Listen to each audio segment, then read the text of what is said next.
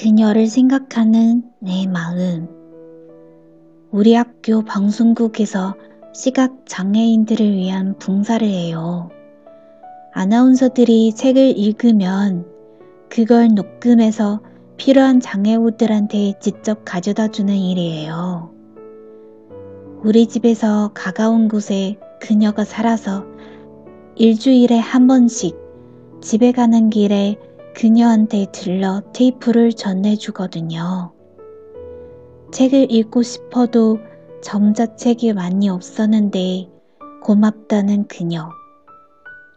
그녀를 처음 본 것도 벌써 몇 달이 되는데 항상 그 집을 가면 어머니는 저한테 뭘 먹이려고 해요.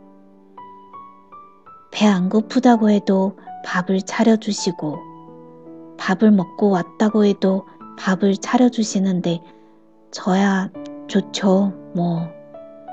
같이 밥 먹으면 친해진다고 하잖아요.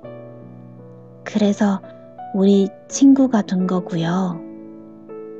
오늘도 난 그녀의 집에 갔다가 뚝딱 식사를 하고 나서 그녀의 방에 들어가는데 그녀의 방 소파에서 살짝 잠이 든 거예요. 밥 얻어먹는 것도 못 자라 이제 잠같이 잤다니. 그래요.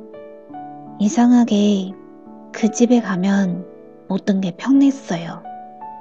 그녀를 생각하는 내 마음도 그래요.